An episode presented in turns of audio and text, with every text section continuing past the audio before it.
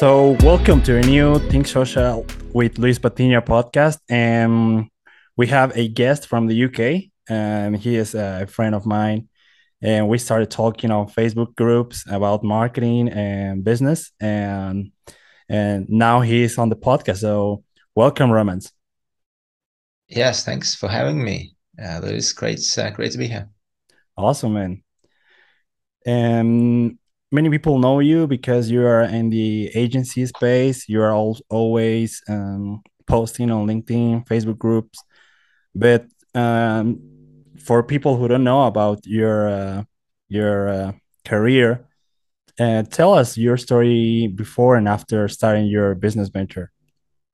Yeah, cool. Um, I guess it all started when um, when I moved to the UK. Well, um, there was a there was quite a bit of stuff that I'd done before moving to the UK. I used to live in the, in the Netherlands, but when I moved to the UK, um, I was in my early twenties. Uh, I didn't have, I didn't have much. Um, I had, you know, around 700, 800 pounds in my pockets, um, a couple of suitcases, and you know, just a desire to uh, do some, do something cool. You know, maybe start a business, maybe do something interesting in my life, and um, I moved to London and uh, was trying to find a job. The first two months were quite rough because um, I, w- I was almost out of my cash, and uh, thankfully I found a job. And then you know some time passed, and I started looking into um, either launching a business or doing something that would obviously um, make me more money. Uh, because at the time I was I was working as a barista basically at a coffee shop making coffee. And it was cool. It was quite you know it was really interesting time. I was trying to make the most out of it but obviously i wanted to do something more with my life. And uh, um, i remember how i came across you know some of the motivational speakers like coaches and uh, uh, generally personal development. So i realized that's uh, that's probably my thing.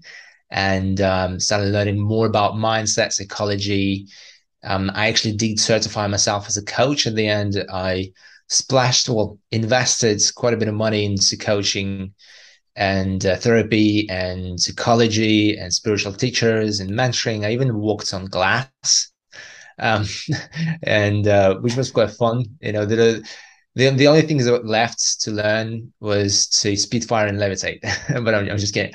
Um, not really. Um, the the the but then you know when the opportunity came up um it was my partner and i who decided to say at the time i had a girlfriend and uh, she wanted to kind of launch a business or launch a travel agency so i was like hey let me help you do that.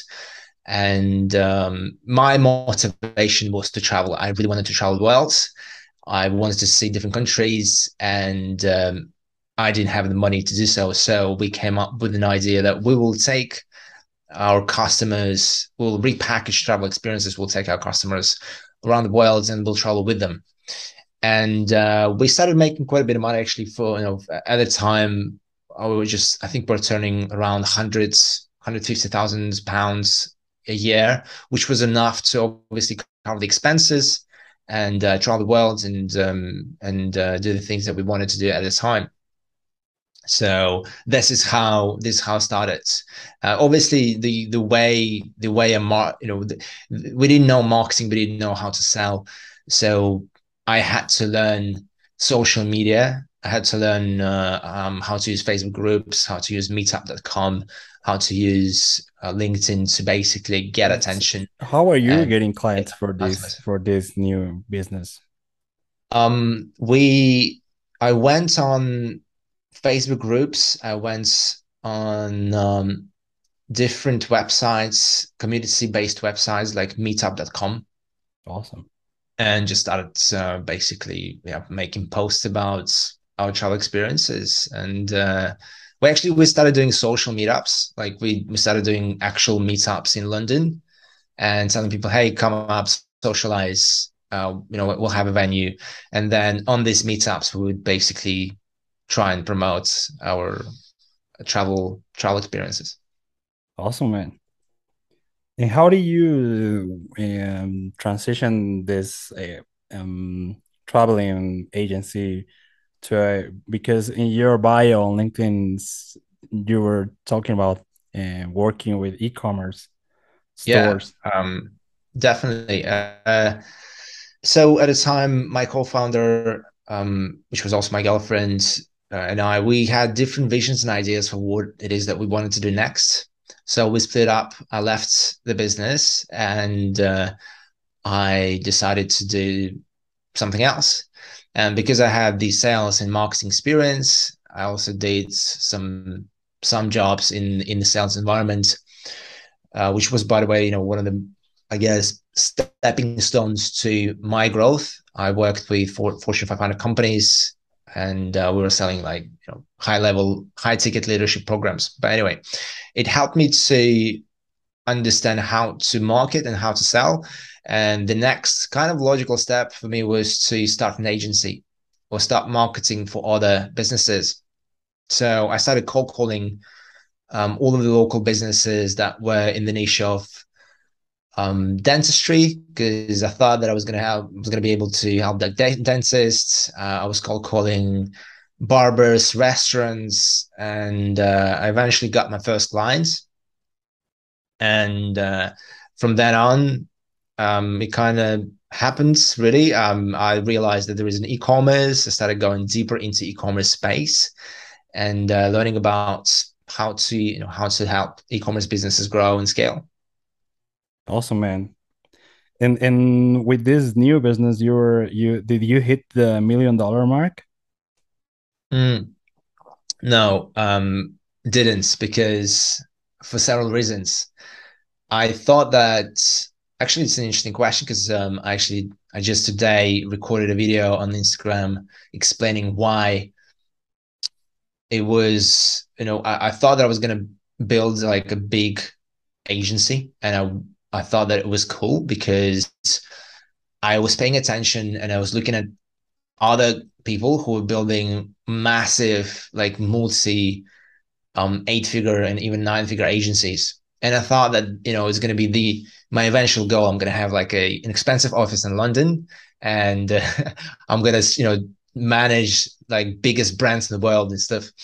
But in reality, it wasn't even important to me. I I was just I just thought that it was a cool thing to have. But in reality, managing and growing agency is a very challenging and interesting, challenging, um, but also mentally, you know, demanding thing to do and uh, although I started, you know, we started working with uh, international brands, and I got my agency to the point where I was able to do whatever I wanted to do. I automated the agency, and it was a multiple six-figure agency, not a seven-figure agency.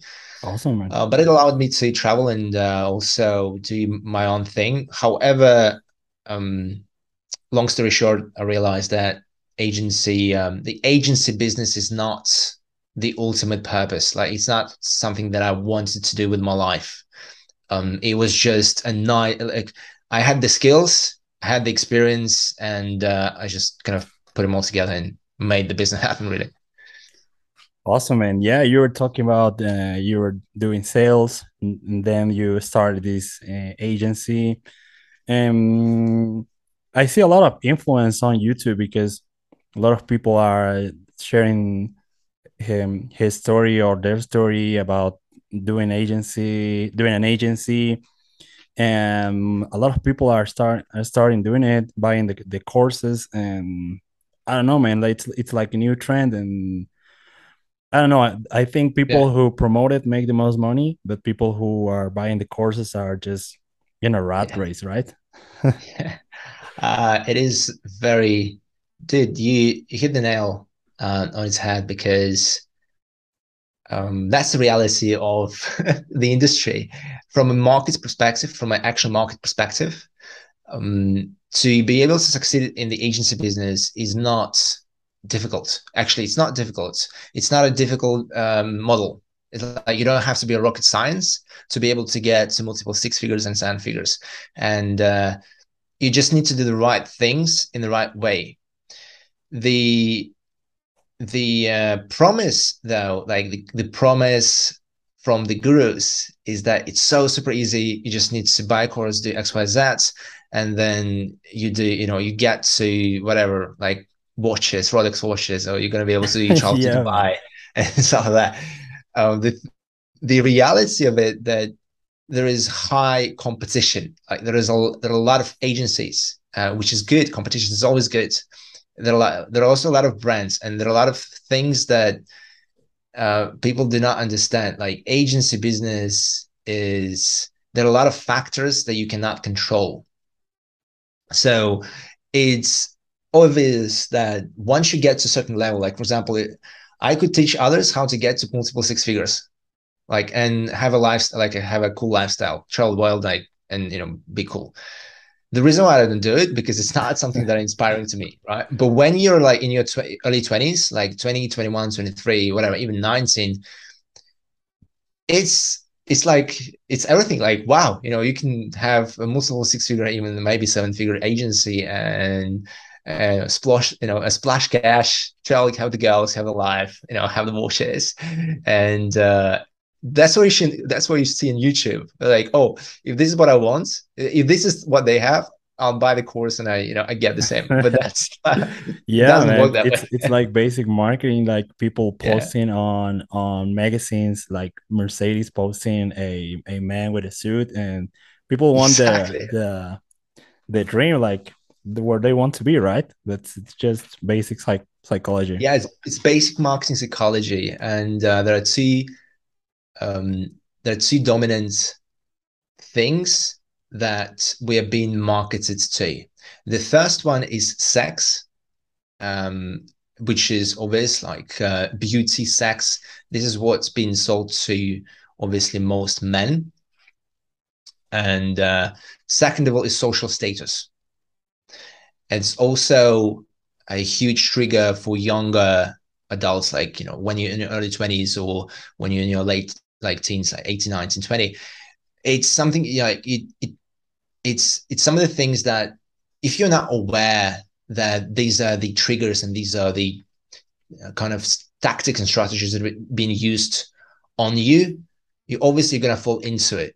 And if these um, quote unquote goals or aspirations, like social idealisms, aren't aligned with your true self like we i mean true self as some you know hyper spiritual but if they're not aligned with the things that you believe in like your core values the things that you value the most in your life then obviously you're going to have a lot of difficulty um you know making money because you're not even you're not even aware whether this business model is going to be able to complement your strengths uh, your desires like your actual wants, like the things that you want to do. Maybe you want to do, you know, maybe even want to be an artist. I don't know. Maybe you want to build a different type of business that is more appealing to your strengths and desires than the agency. And the thing is that if you don't learn about that, then you end up obviously doing um trying to build a business that isn't aligned with yourself which is you know, by, by the way there's nothing wrong with it sometimes you have to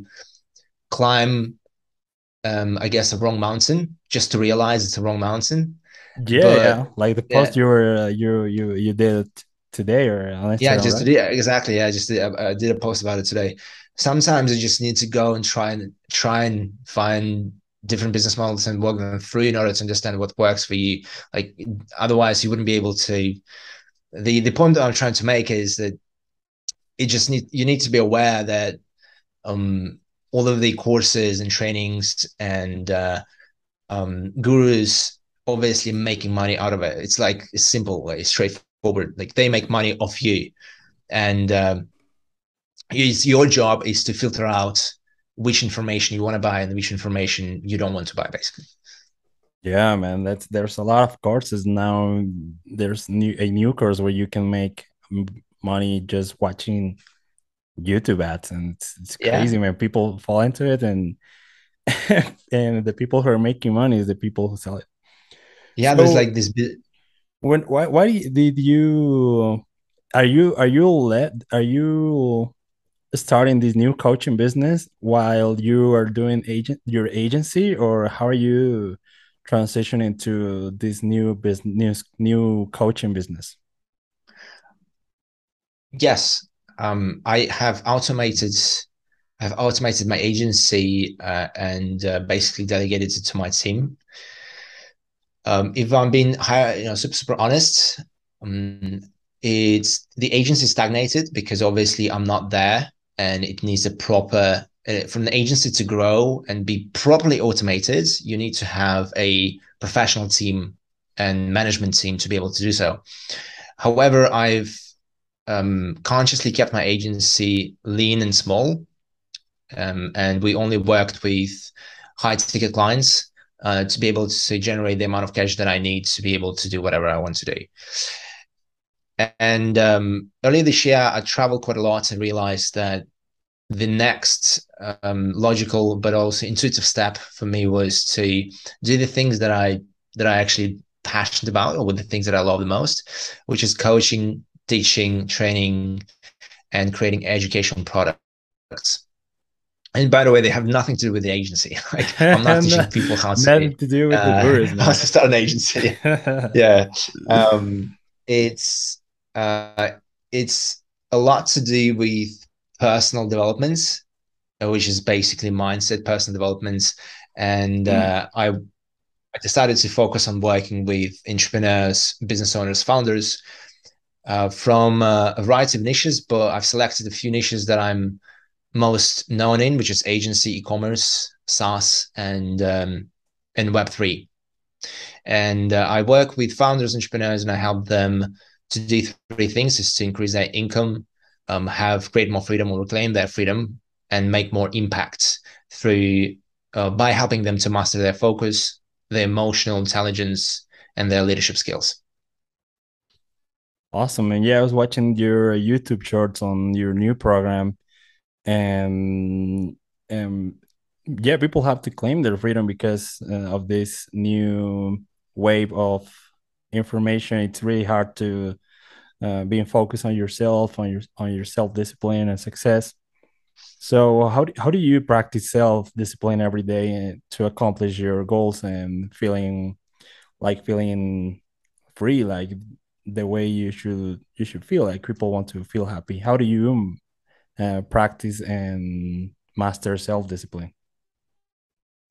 A good question. I can give you two answers. One is um, an answer that I aspire to answer all the time, and the real one, um, because at the end of the day, um, I believe in, for example, the, the the the turning point for me when I realized that self discipline on its own doesn't really work as a tool. Like we try to use self discipline as as a tool, whereas like um, as as an instrument of some sorts to be able to accomplish things the reality it all starts with your identity and um, if you do not associate yourself with a person who is self-disciplined or who's got a certain level of discipline and discipline and consistency then it's obviously going to be really really hard to do that. And that was obviously my problem. When i was running an agency i had to push myself throughout through some of the days to be able to accomplish stuff.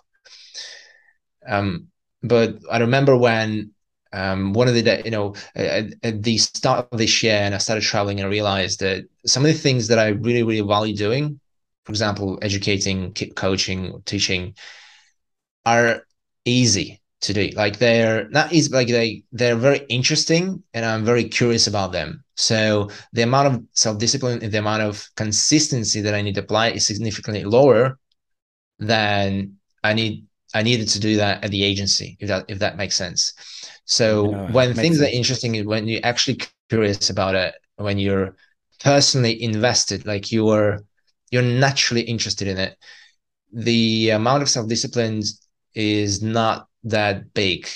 The only thing though is to realize is that even though you're not going to be able to accomplish all of your goals just purely based on inspiration and your curiosity, you'll realize that you'll need to realize that there are going to be days that you'll feel kind of shit and not motivated and uh, whatever the weather. Um, you need to realize that the the difference that separates people who've who actually achieve stuff and they they're able to accomplish um, their goals, you know, regardless whether it's entrepreneurship, whether it's sports or creative arts, it's um, their ability to have grit and persistence regardless of how they feel. So, in order to do the thing regardless of how you feel, you need to associate yourself with a person who does it. And uh, the idea is to create an image, and for different people, it can be a different thing, but it's a psychological, I guess, effect or psychological trick. I mean, I, I don't want to call it a trick, but it's an effect. Maybe it's a, place- a placebo effect, whatever. But you need to create an image of a person who is self-disciplined, who is maybe heroic, maybe who's has got a lot of courage, who's uh, got a lot of persistence, and uh, in simpler terms, you just need to meditate on that image or you need to visualize that image every single day. And how, how do you uh, do that uh, like pract- how, practically? How do you practice this? How do you start doing this new um like a, a self image from yourself, like the new image? How do you do it? Right. So I go on the internet and I collect the images. This is what I did. I went on uh, I, I went on Google and I googled people that I that I'm inspired by, and these actors, a lot of athletes, because I used to be a professional swimmer. Um, perhaps that's why. Um, then um, you know some entrepreneurs, and the the point is that all of them and each of them has a specific um, character. For example, I have Kobe Bryant on my wall, like it's framed picture of Kobe Bryant. Yeah, man. What's um, what's behind you? Uh, behind me, uh, that's uh, um, that's a fake one. it's not a real one. Um, okay. It, yeah, it looks like a rapper. There's no, it's just um, um, a faked. Uh, it's a, it's a fake image uh, uh, of an art. So awesome. Okay. Uh, but I have like I have got Jay Z as well. I've got Kobe Bryant. I've got some. But anyway, the point is, I collect all these people, and uh, every now and then I look at them when I do my visualization when I think about the the characters that I want to have or develop myself. I look at these people and it gives me um, a visual and sensory idea, like what what does it feel like to be self-disciplined or have leadership skills or um you know be consistent. That's it. Awesome and like like making it like physical and visualize every day like and i have yeah i have like a, an image here of leaders of the world. I have lincoln um, gandhi and other leaders. So uh, i i get yeah. inspired by them. Yeah exactly. That's that's um how you do it. The um the next thing is to understand that it has to be backed up with actions. So if you're interested into something and you want to develop a certain skill, uh, using self-discipline consistency is very straight, straightforward. You just need to do it. what about in my case, Romans? I, I can do business, I can do sales, marketing, I can do funnels, but sometimes like I have a big struggle with porn and sex, and yeah. that demotivates me. And even if I do it like 30 minutes or 15 minutes, like makes me feel like crap. And after that i can still do any sales like making business and yeah. how, how do you remove this these habits and I, I i do it quickly or monthly but when i do it i feel like crap and it, and it gets an impact uh, in my communication with my girlfriend and with my family um why do you think you feel crap mm, because i feel shame when i do watch porn yeah. um that creates a new like hate i i hate myself uh, i don't like myself and and it becomes like it, expands. Yeah. Why do you think you feel shame? Mm, i don't know man. I, I just do porn and masturbation and i feel like that. My my body feels like that. It's like a state of mind like it's state of of being. My body Yeah. feels like pretty low man. Yeah. The reason, so obviously there are a lot of movements like know, FAP and stuff like that. You know, people say it's helpful. You know, obviously quitting porn is is good. Um, that here's my take. It's very important to understand, first of all, why you feel shame in the first place and where the shame comes from. Because shame doesn't just come from nowhere. It's originated somewhere. So typically when you learn shame for the first time in your life, it, somebody taught you what shame is, like what what the feeling of shame is, and then you associated that feeling with a certain act. In this case, masturbation. The reality is that you don't have to feel shame when you masturbate. It's like no one said that that's the only way to experience, you know, like, like as if it's like some sort of post post traumatic stress. You know, yeah man masturbating, then that's your shit. Life is gone. Um, yeah man you're the right thing is that we the that most men do it unconscious, like they masturbate unconsciously. Like you don't know, you do it because you want to relieve uh, stress or whatever. The reasons, you know, the reasons difference. but typically it's very unconscious behavior. Like there is there is little consciousness in it.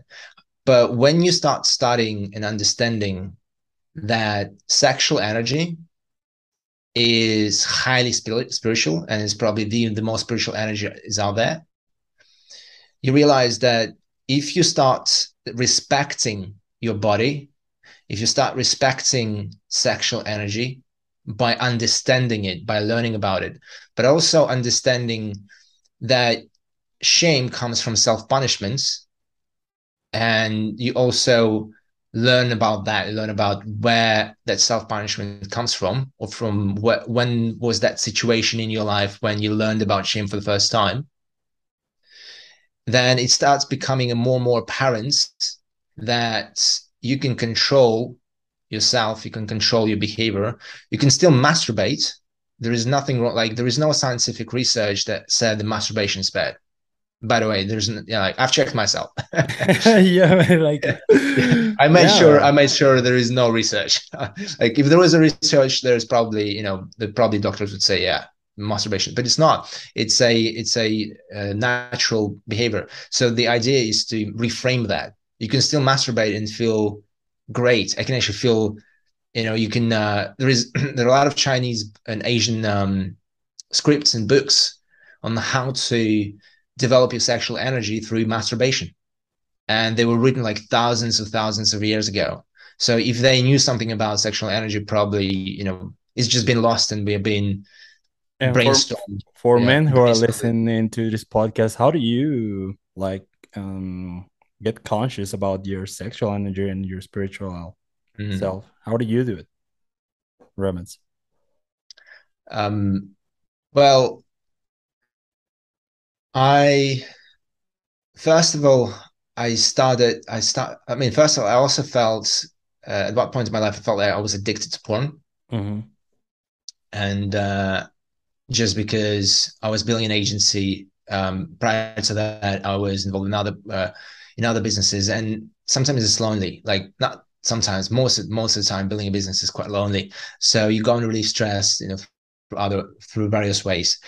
For me, it was very important to realize that I needed to respect myself.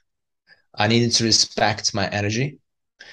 And whatever it took, I needed to learn about where the feeling of shame or the feeling of self-punishment self-punishment came from. And uh, I what helped what helped me is tantra sex. Okay It's not an ultimate solution, and it's not something that um, something that you can do by yourself. You actually need to have a partner to be able to experience tantra sex. okay But- yeah but- I'm not going to dive deep because like it's a it's a topic for probably two three hours. but that, tantra tantra sex and, uh, allowed me and taught me how to respect sexual energy, and also allowed me to reframe what sex actually means and how I can use it for my own personal and professional growth. Awesome, man. Like you, you tell you tell me that this is going to take like two to three hours, but it's a big problem um business. Like many people start business and they don't hang out with people because they they're doing sales calls, marketing, and it's a big problem for men. Like um a lot of people struggle with this.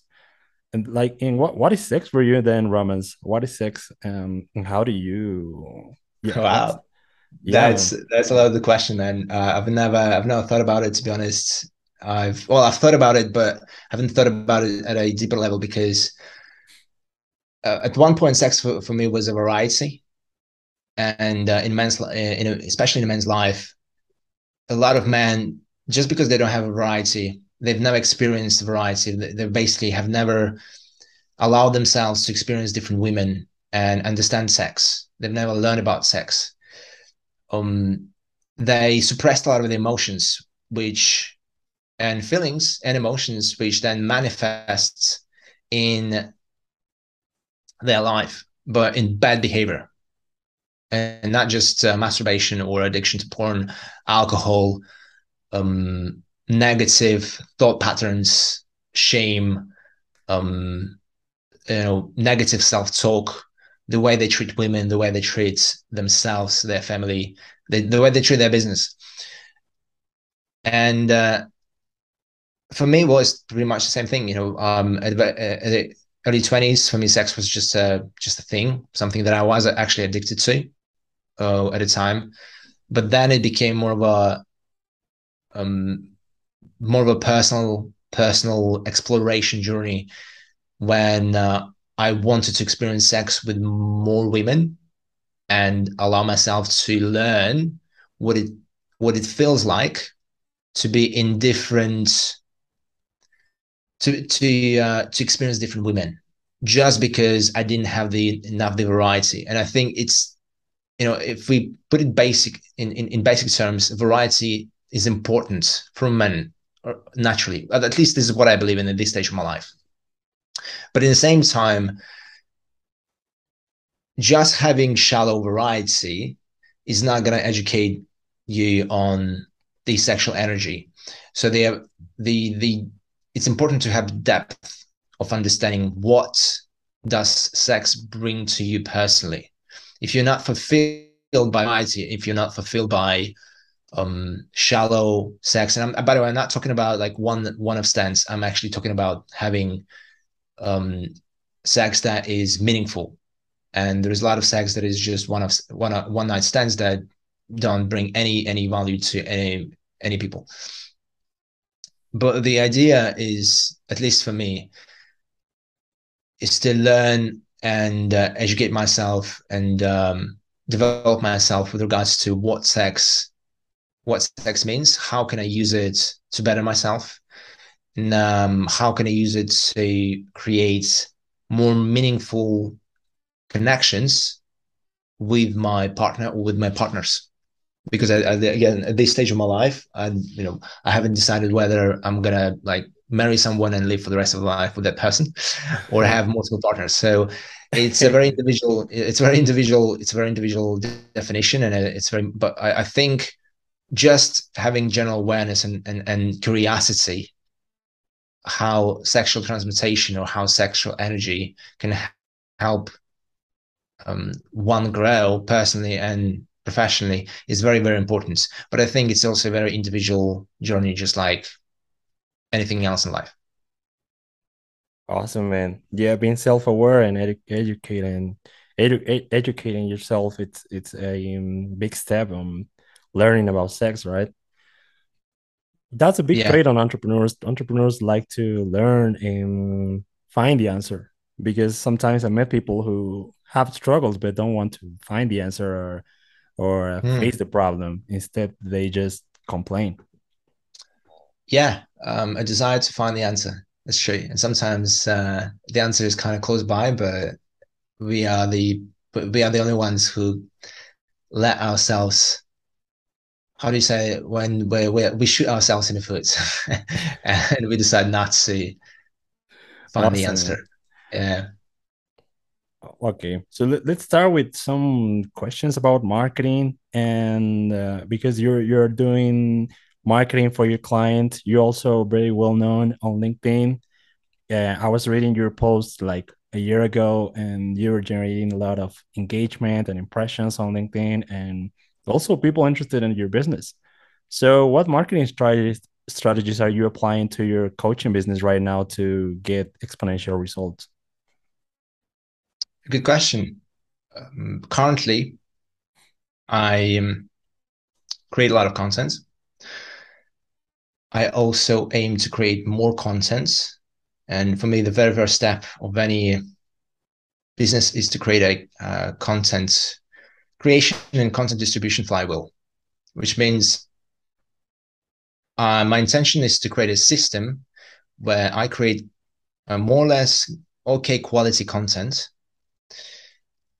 um, with lots of quantity that is distributed at platforms where my target audience hangs out. And in my case, it's LinkedIn, it's TikTok, it's Instagram, it's also Facebook groups. That's the first step is to, uh, is to actually create a content creation and distribution system. The second step is start creating more meaningful content, more long form content, and use it as a sniper approach to um, provide value to people who have been already engaged with the content with my you know with my simple content and provide them with more meaningful more deep content that addresses a certain issue for example remember that i've sent you a training a free training on how to develop a laser like focus so i take that and i send it to people which I also, by the way, create based off the survey that I use in order to collect data and understand what people actually want. But like the the training with, with, about developing focus is based on actual data that people told me that they want to have their training. And um, the next step is to um, in either invite them into my community, which I just started out on Facebook, and I also started the community on Telegram it's basically the same community, but I'm testing both channels, Facebook groups um, versus in Telegram groups. Awesome.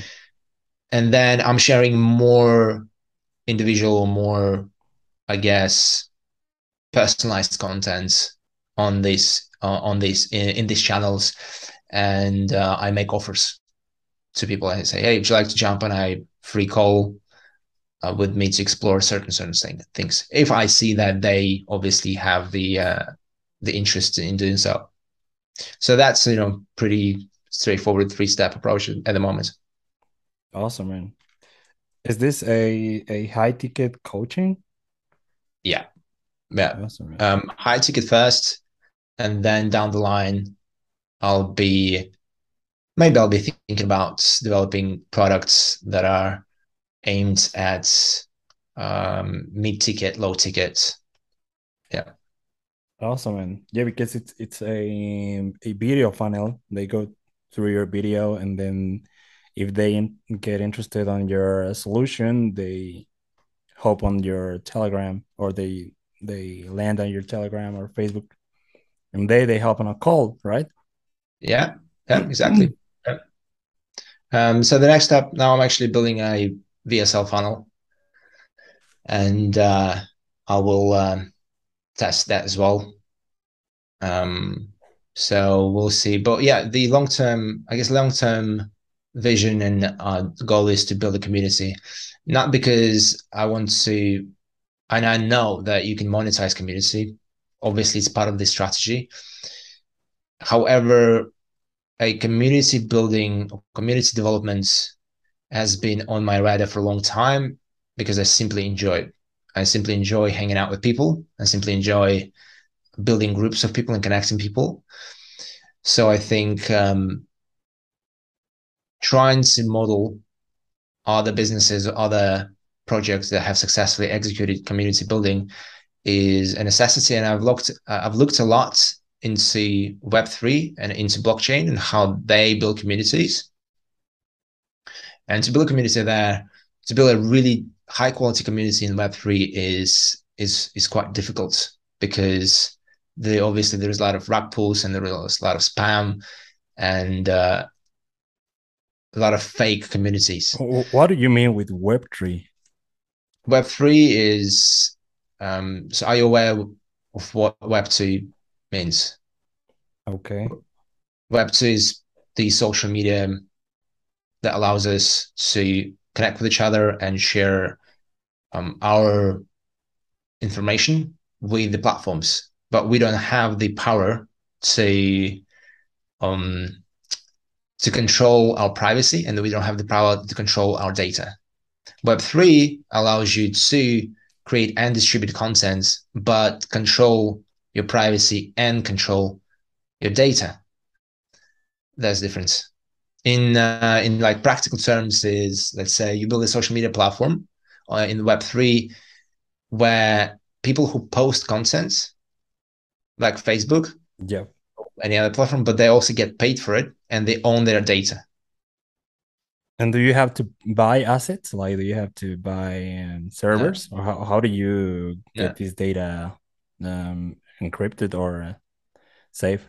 Yeah, to be honest, uh, technically, I don't know how it's done, but from a solution standpoint of view, if you're let's say a creator or like you you just you want to provide a service, you're a marketing agency. And yeah, on, when, this podcast, I want to just share this yeah, podcast and yeah, for charge for it. Yeah, yeah, exactly. If you if you want to share your podcast on Web three, on a social media platform that is built on Web three, you can uh, uh, technically get paid for the amount of views of or the amounts of people that actually consume your content and not without ads. It's you don't have to run ads. It's just organic traction. Awesome, man. Awesome. And what what's what are the new social media uh, on Web three? Are you currently using some? Um, no, it's just you know an overall kind of interest and curiosity, and uh, sometimes you learn interesting things from other industries. I learned, and I'm, I keep on learning about community building uh, from mainly Web3 and, and, and blockchain space. I think it's just fascinating, man. It's what they do is quite cool. I think it's the future. And um, I just keep my my attention and keep my focus on uh, the things that are important to me. I guess another example of another example of great community building is Mindvalley. Also, I don't know if you've heard of them. It's like, yeah, man. I, I used uh, to watch their their videos. Yeah. Oh, perfect. Then you know they've done an amazing job when it comes to community building. Um, yeah, internationally. Also, like uh, another uh, business that makes a, a, lot of community, it's Disney and Looney Tunes. Also, the Nike. Nike makes a lot of community just based on sneakers. Oh yeah, yeah. Um, it's a. I think it's a very long process to build a uh, trustworthy community so it requires quite a lot of dedication, but I I totally believe that that's the way to build a company of the future or the company that will exist in digital world. And uh, create amazing products, create amazing you know, transformational coaching and educational products that help people change their lives or change something in their lives and do it through a genuine and uh, authentic and uh, just inspiring way which requires a lot of work because there's there are always shortcuts and uh, I'm you know I'm a big believer of testing things. Sometimes the genuine and authentic way doesn't really work, so you have to use. I mean, not less genuine and authentic way, but you just need to adapt yourself and adapt your perspective, um, and I, I guess acquire a new perspective on what strategies to use to build a community and uh, genuine and authentic means different things to different people but i just believe in i just believe in doing things that you that, that you love and what you believe in most and doing it openly and authentically. Yeah and that's that's the key like sharing this. We, we were we were talking about sex and not not entre- entrepreneurs are not talking about sex like founder podcast grant cardone podcast they're not talking about this. And when you share this and you you show that you're vulnerable as a human being that creates a, a community too because you're attracting people who are looking for that answer right yeah man um i should never thought about this but yeah um that's uh, that's definitely it. Yes, I agree. Yeah, man. So let's talk about uh, habits. Like people talk about habits um, for years on, on many podcasts on entrepreneurship.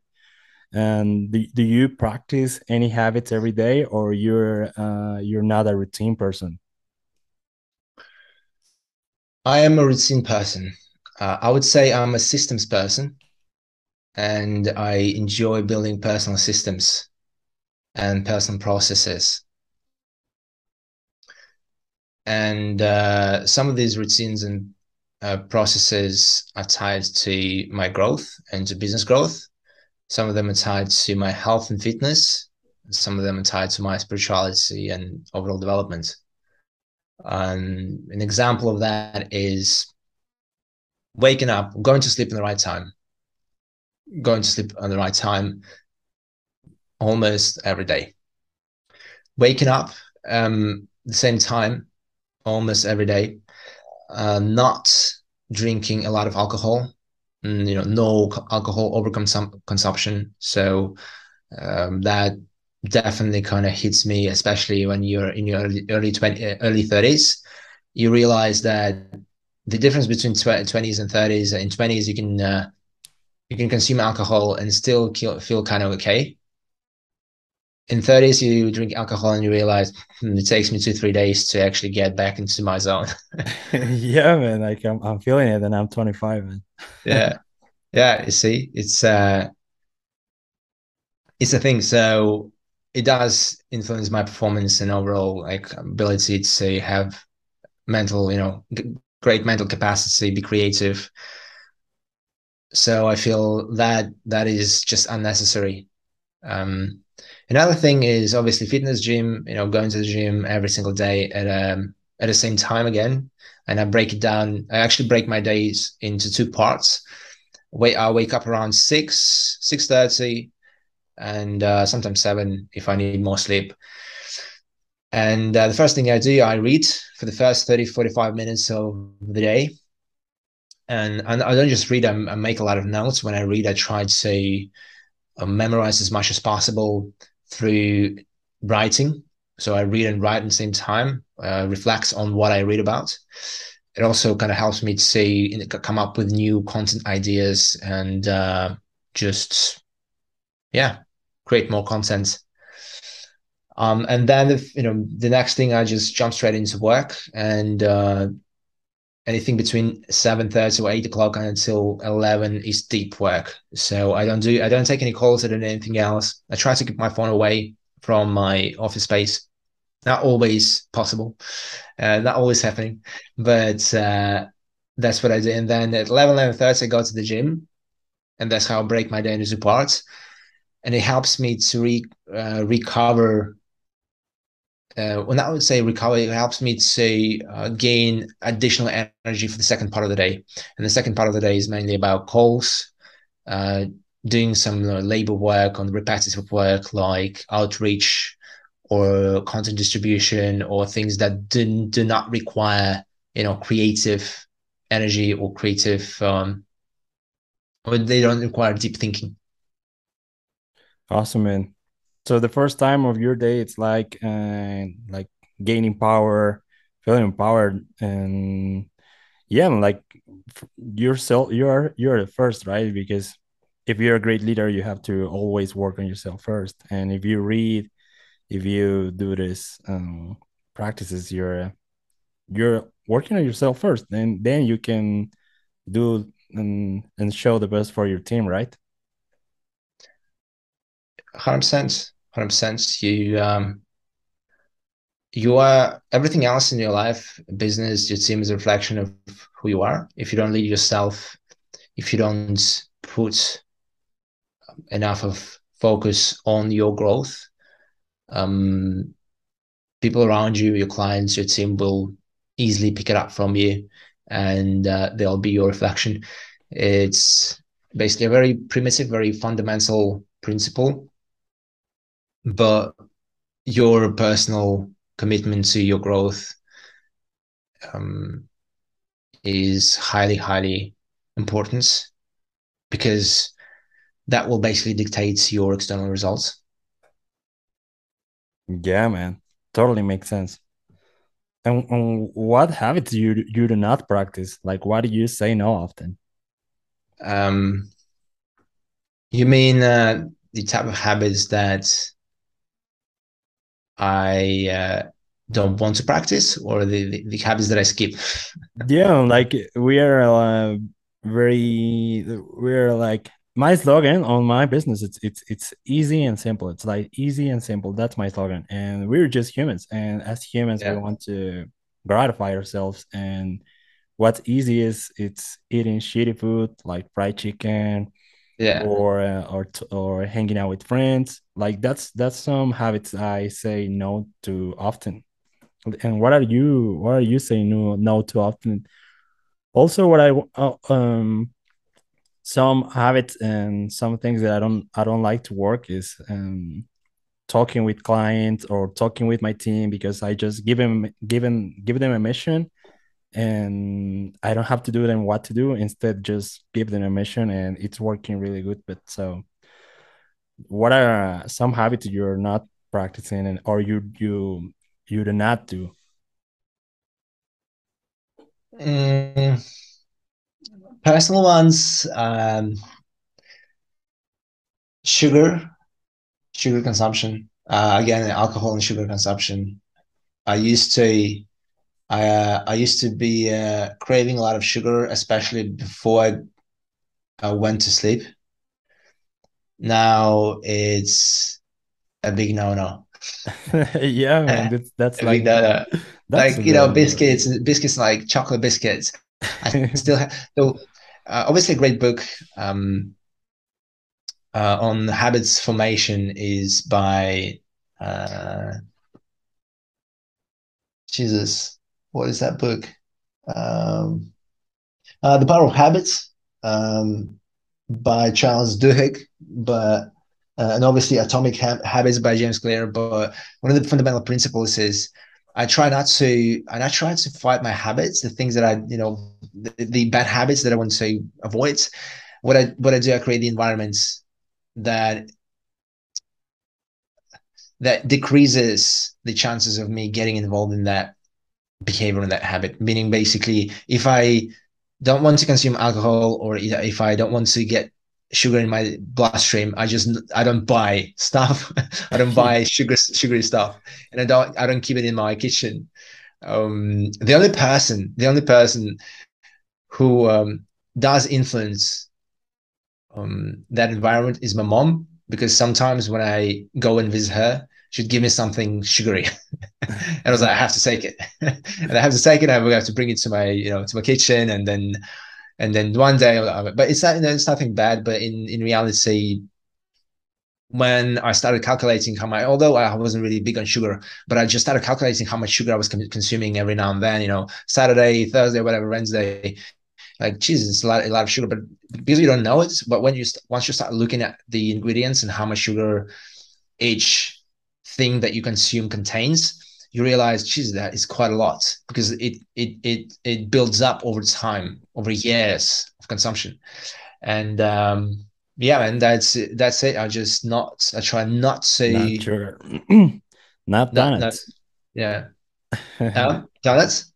not done yeah man also fried chicken is sugary because um these fats are just sugar and when you eat eat these fats they're just sugar in your body.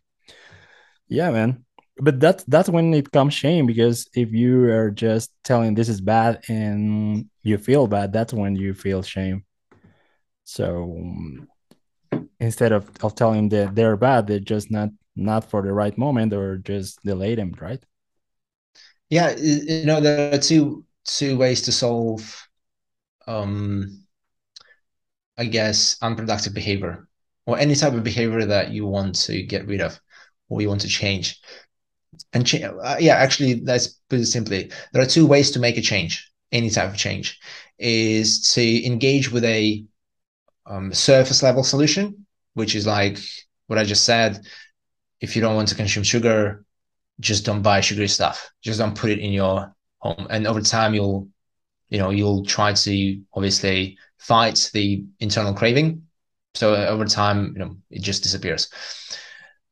Uh, or it just it doesn't it doesn't really disappear. You you minimize the amount of craving, and then you kind of go on and do your stuff in your life. yeah, man. But there's a there's another way of to do of doing it is to uh, how I already explained to you know when it comes to masturbation, uh, not necessarily masturbation, but it's it's not even addiction to masturbation. Important, it's addiction to feeling shame. So understanding why we're addicted to a certain emotion, because it's very important to us. If we don't we don't experience, for example, shame or guilt, then we don't fulfill a particular need or gap in our lives. If we don't fulfill that particular gap, uh, uh, gap or need, then uh, we will not feel wholesome as individuals and our psyche will never never never allow us to live that way. We have to fulfill our needs whether they're productive or not unproductive. So our ability to go deep and address the actual problem whether it's guilt shame um, or any other emotions is, is is very very important. And it's a highly surgical work. And most often it's done with a coach yeah with a therapist with a or therapist. with a psychologist. Yeah awesome and yeah that's when when people um, yeah because when you're not conscious about what's what's what's wrong or what's not working it's really hard to find a solution. And with, with, with help of someone else it's pretty easy to find out. And because they have i went to a therapist um, a few weeks ago and she she were she were asking pretty good questions that i uh, and it really makes me cry because it was it was, she was asking a lot of questions and it really helped me with my relationship with my girlfriend yeah awesome man let's let's go to to um, these are uh, our last three questions and what what books or tools do you recommend to people who want to get better at marketing or business? Marketing? Yeah, like uh, better marketing. Just generally marketing. There are so many books marketing that um the one that really stands out to me is um crazy um, actually how to how to write uh, the first one that is how to write good advertisements is one of the one of the first books that I uh, that I read, and copywriting is probably one of the most powerful ones. It's a classic. Um, but yeah, how to write good advertising. Um, it's definitely a must read. Um, then Sell Like Crazy by uh, what's his name? Sabri Suby. Uh, he runs like an, an, agency based out of New Zealand or Australia. Uh, it's another really, really good one. Quite, you know, fundamental. It talks about fundamentals and um, fundamental principles of how to uh, use advertising and marketing. And then uh, another one would be uh, flip the script, but it ha- it's less it's less about marketing, it's more about sales. In fact, it's all about negotiation and high stakes sales. Um, by the way, or um, Oren Klaff is on LinkedIn and is is doing amazing things. He is um, he's definitely one of the best people, uh, salespeople um, out there who teaches you know actual psychology on how to close deals, and uh, he's also an amazing storyteller. The way he talks about his life experiences and his business experiences in his book is, is incredible. What's what's his name? Uh, Oren Oren is O R E N. Uh, Klaff K L A double F. Oren Klaff. Oren Klaff. Uh, the, the, book, yeah, the book called Flip the Script. Um, it, he's he's amazing. Probably he's easily one of the top um sales experts out there. Awesome. Um, yeah, man, uh, definitely. Uh, there are a lot of books. There are other books, uh, as you see. Uh, most of these books I have never read, read. I just put them there just to look smart. yeah, your uh, your YouTube. Are you you're doing YouTube, and that's your uh, your setup, or you have a, a, yeah. a YouTube setup? Uh, yeah, that's my. I mean, uh, I've got different setups at the moment. I've got this angle, that angle. I've got lights over there. Yeah. so I haven't really started, but that's my Zoom. That's my Zoom setup. And did you try travel, traveling marketing, like travel and show and do videos, like tutorial videos, and show them that you're in another country? Uh, no, but yes, I, I I tried it. I tried it. Yes, but I didn't do it like at scale. I tried doing vlogging, Yeah, I I and saw I uh, saw your video with Antonio, and that was an amazing video, man. yeah, uh, yeah, that was more of like um a really do, you know documentary. Like I tried to document and put it into a nice video.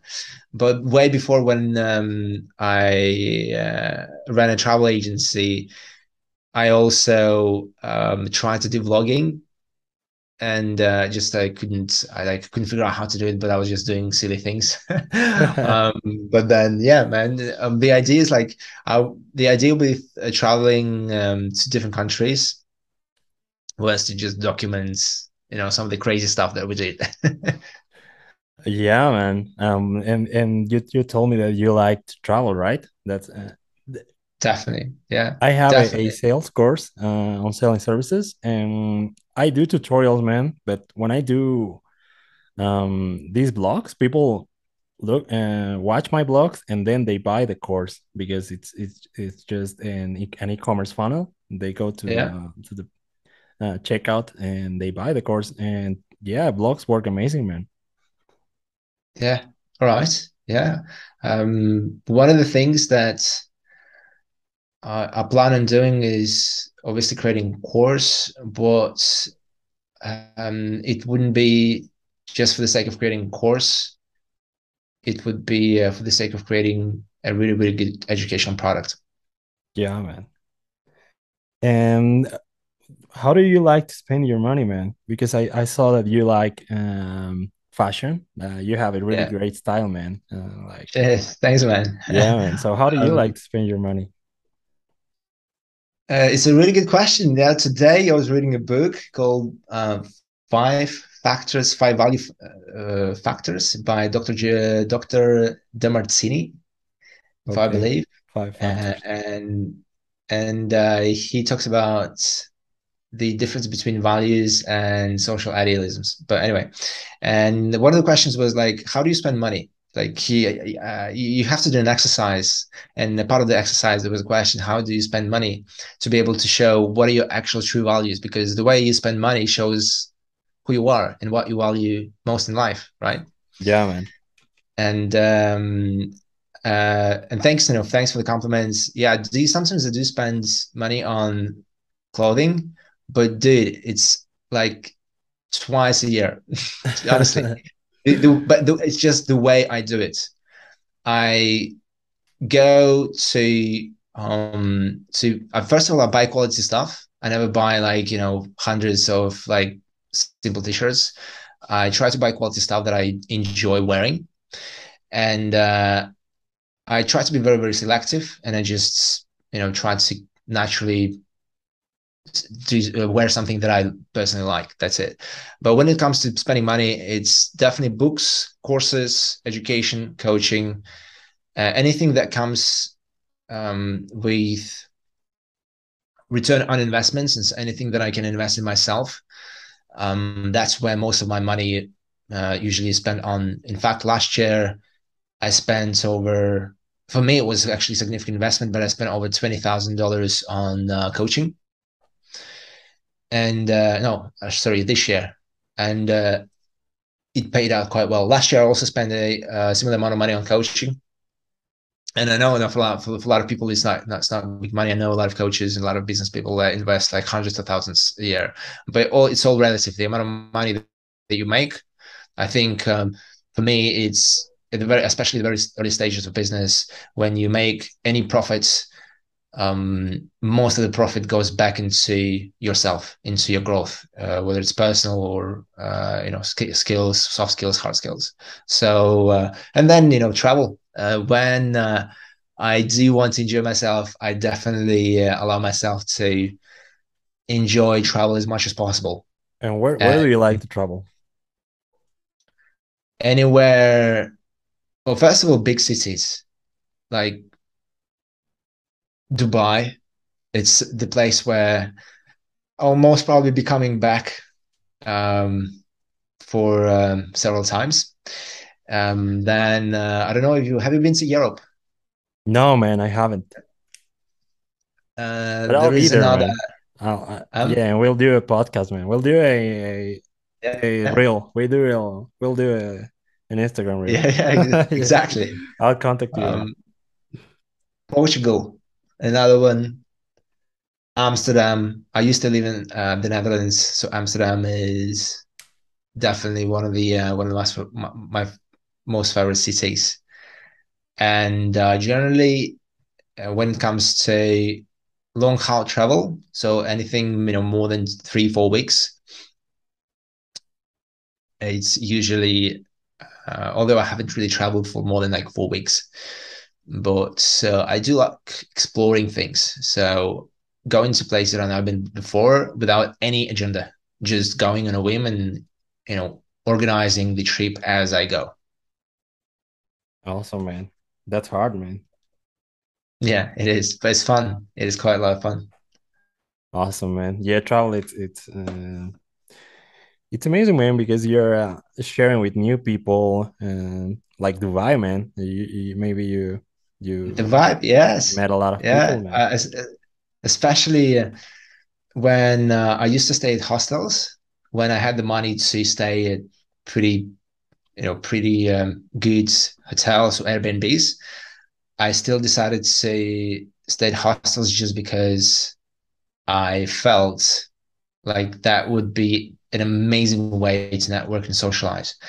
And by the way, there are a lot of hostels that are boutique style, which means they takes, you know, for example, in East Europe or in uh, Balkans, if you travel in Balkans, you will find a lot of boutique style hostels. You know, basically they're old houses or old buildings that they refurbish into hostels, and uh, the vibe is amazing. Sometimes you just meet, you can meet some extraordinary individuals. You can meet like freelancers and just you know people from all over the world, but you can also meet multi-millionaires. You can meet serial, serial entrepreneurs just because they also do it for fun, and uh, it's a lot of fun. It's a lot of vibe. You uh, you just have a lot of fun. I think back in my twenties, like in the early twenties, I was also doing couch couch surfing because it was just the best way to uh, make friends, man. Yeah, man. Like to save money, right? Save money um, and uh, make friends and uh, have a lot of fun. Amazing, man. And that this is uh an, another question. We, we we were talking about uh, spending money, but how how do you invest your money to create assets and building wealth? I do not invest anything at the moment. I um, used to invest in crypto. I uh, dabbled with NFTs and uh, I liquidated everything before the bear market happened. So it was in uh, early, late April.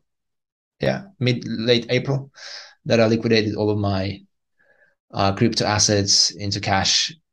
Uh, however, my long-term vision is to uh, invest into property and into stocks. But at the moment, I do not do any other investments. Awesome, man.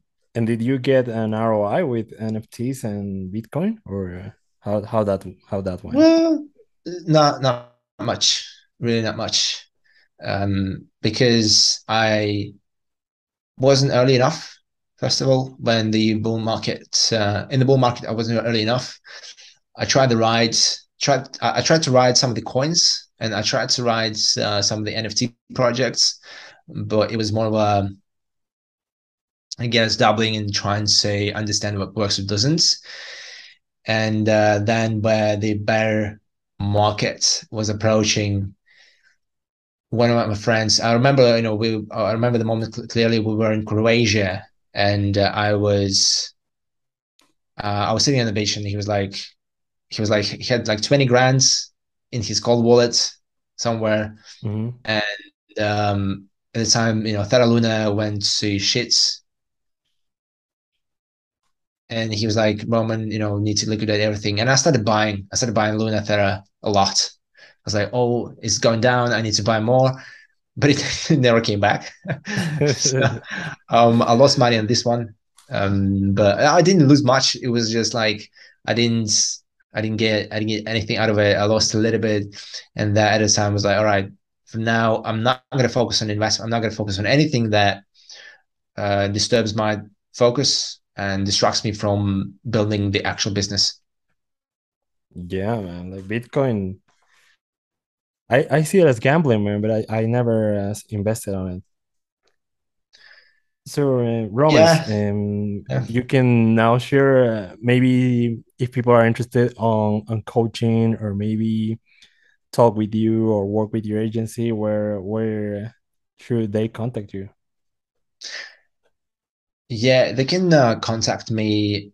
Uh, they can reach out to me on, LinkedIn or Instagram. Um, they just type my name, Roman Ivanovs, and I'll be one of the first ones, probably if not the first one in the search bar. They can also go to a landing page, um, which is www.bgtpm.com.